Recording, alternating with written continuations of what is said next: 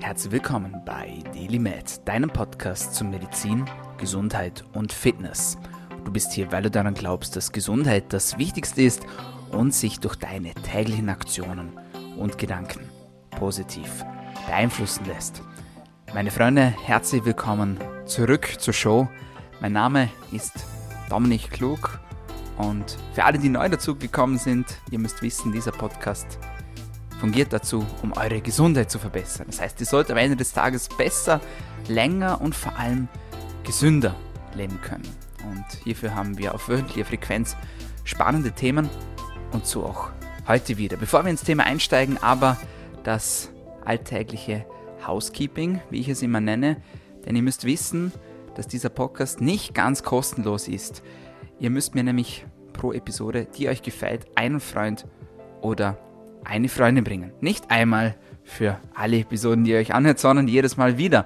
Dafür ist und bleibt das Ganze gratis und vor allem versuchen wir euch hier nichts zu verkaufen. Das heißt, keine Produktplatzierung, kein Zuspammen von irgendwelchen sinnlosen Informationen, ja, kein Bullshit-Advice. Wir haben Fachexperten hier zu Gast bei der Show und so soll es auch bleiben. Und ich glaube, es ist nicht so viel verlangt, wenn ihr uns dafür einen kleinen Shoutout gibt. Das heißt, wenn das Thema Gesundheit aufkommt, dann empfiehlt uns bitte gerne. Ihr könnt es auch anders machen. Ihr könnt uns zum Beispiel markieren auf Instagram at Klug oder einfach DailyMad eingeben. Dann findet ihr mich ganz einfach. Und ja, ansonsten ein Like, ein Kommentar, das hilft. Und was uns am allermeisten hilft, ist, wenn ihr uns eine Rezension hinterlässt. Einfach eine Sternenbewertung abgeben und ein kurzes Feedback. Und wir sind jetzt neuerdings auch in den Podcast-Rankings vertreten. Und um hier valide Aussagen zu bekommen, bitten wir euch um diesen kleinen Gefallen und wir wollen ja natürlich auch möglichst hoch rauf auf die Rangliste. Wie das dann läuft, da gebe ich euch dann bald ein Update dazu. Aber jetzt mal fürs Erste bleiben wir mal dabei. Wie gesagt, kleiner Shoutout von euch und wir versorgen euch dafür weiterhin mit hochwertigen Informationen zum Thema Gesundheit.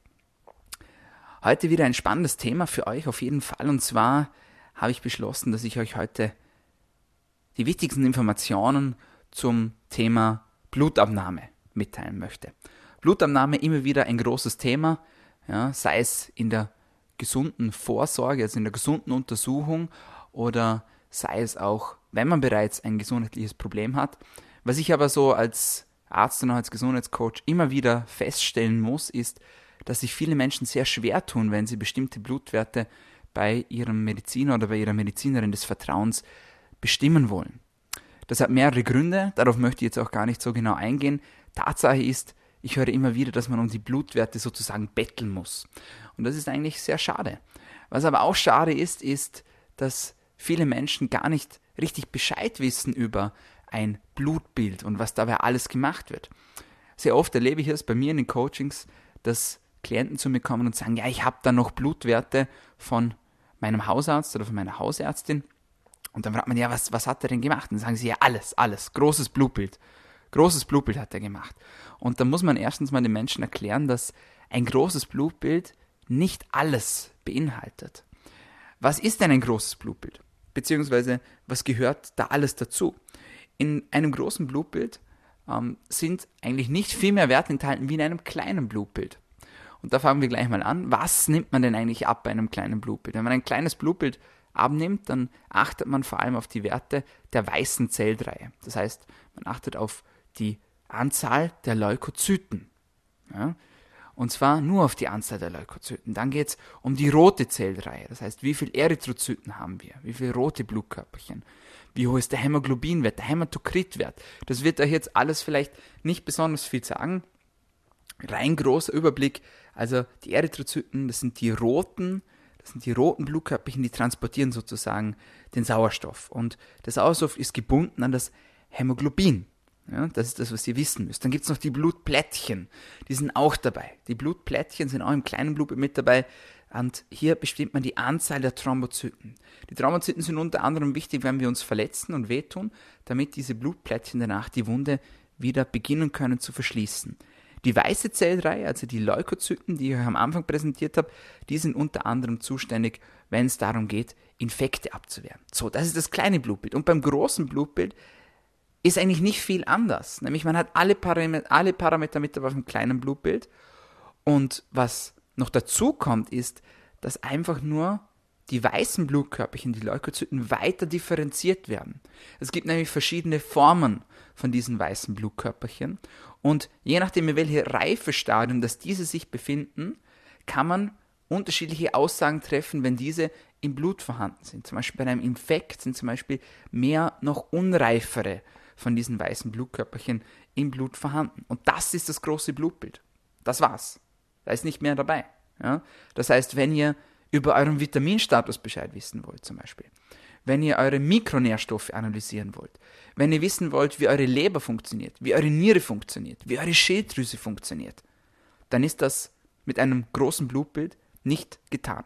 Und das wissen die wenigsten Menschen eigentlich. Das heißt, wenn man diese Dinge missen möchte, gerade wenn es ums Thema Organe geht oder Mikronährstoffe, dann muss man diese Dinge extra bestimmen lassen. Und das ist natürlich oft auch mit verschiedenen Kosten verbunden. Und da scheitert es dann leider auch sehr, sehr oft.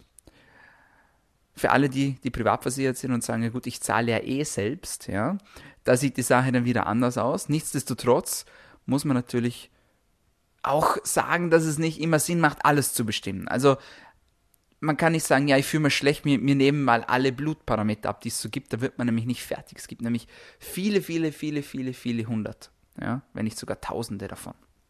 Das heißt, man macht immer das, was nötig ist, sozusagen, und versucht dabei unnötige Kosten und auch Mühen zu vermeiden. Wie ist es denn jetzt aber, wenn ich ja, sozusagen prophylaktisch unterwegs bin und einfach mal wissen möchte, wie so meine Gesundheit bestellt ist. Es macht nämlich absolut Sinn, wenn man sich vor allem noch in jungen Jahren oder solange, dass man noch gesund ist, einmal ein Bild davon macht, wie es eigentlich ausschaut bei einem Körper. Ja? Denn nicht immer ist ein Normalwert auch ein Normalwert.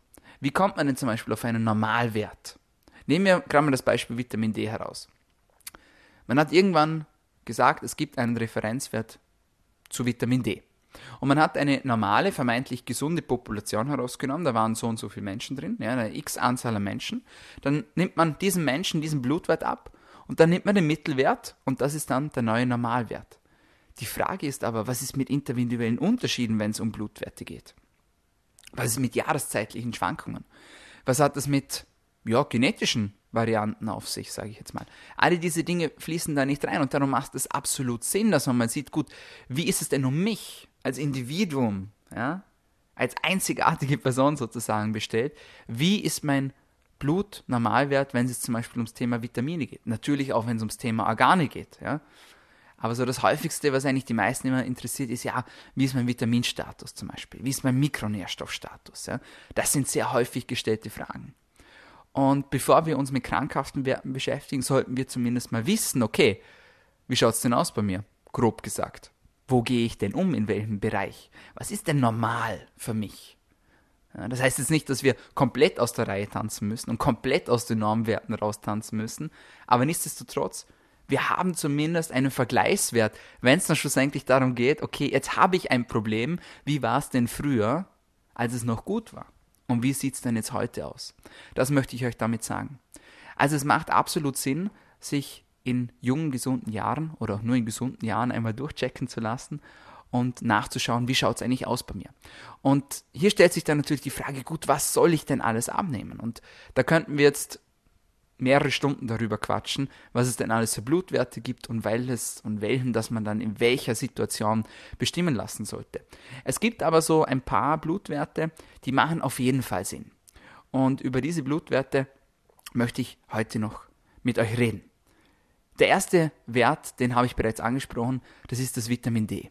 Immer wieder groß in Diskussion. Manche Mediziner meinen, Vitamin D wäre kompletter Blödsinn. Ich bin der anderer Meinung, Vitamin D-Wert ist ein essentieller Wert. Und es gibt viele, viele, viele Studien zum Thema Vitamin D, die darauf hinweisen, was es denn mit uns macht, wenn dieser Wert zu niedrig ist. Und ich muss noch einen Klienten bei mir sehen, der noch keinen Vitamin D-Mangel hatte. Es ist so verbreitet bei uns in der heutigen Gesellschaft und sogar in unserem Breitengraden oder vor allem in unserem Breitengraden, dass ich eigentlich noch niemanden gesehen habe, der einen wirklich gesunden, normalen Vitamin D Spiegel hatte. Also diesen Spiegel bestimmen zu lassen, macht absolut, absolut Sinn. Der zweite Wert, den ich auch mitbestimmen lassen würde, wenn es um eine prophylaktische Untersuchung geht, das ist der Omega-3-Index. Der Omega-3-Index ist sozusagen eine Aufstellung von den Verhältnissen sozusagen von verschiedenen Omega-Werten. Ja, das ist relativ einfach erklärt. Nichtsdestotrotz gibt es einen Wert, der hier ganz klar als Referenzwert dienen sollte. Und zwar wird dieser Wert in Prozent angegeben. Er wird in Prozent angegeben. Und die Frage ist jetzt natürlich, was ist denn ein guter Omega-3-Index und was ist ein schlechter? Auch hier variieren wieder unterschiedliche Meinungen. Manche sagen, ja, der sollte zumindest über 5% liegen. Manche sagen, der sollte über 10% liegen, ja, über 11%. Was wir wissen ist aus verschiedenen Studien, dass ein Omega-3-Index von über 8% ja, verglichen mit einem Index von unter 4% ein deutlich verringertes Risiko für plötzlichen Herztod bedeutet, und zwar um über 90 Prozent, 90 Prozent, nicht 19, sondern 90 Prozent. Und das ist natürlich signifikant, vor allem für alle Menschen, die vielleicht so einen Fall in der Familie hatten und sich vielleicht diesbezüglich Sorgen machen. Ich sage, der Omega-3-Index sollte zumindest bei 11 Prozent liegen, wenn nicht höher. Ich habe letztens bei mir auch den Wert bestimmen lassen, der war bei 16%. Prozent. Das ist ein sehr guter Wert. Und ja, einfach mal ausprobieren und mal sehen, wie hoch ist denn der Wert. Und dann kann man darauf basierend arbeiten.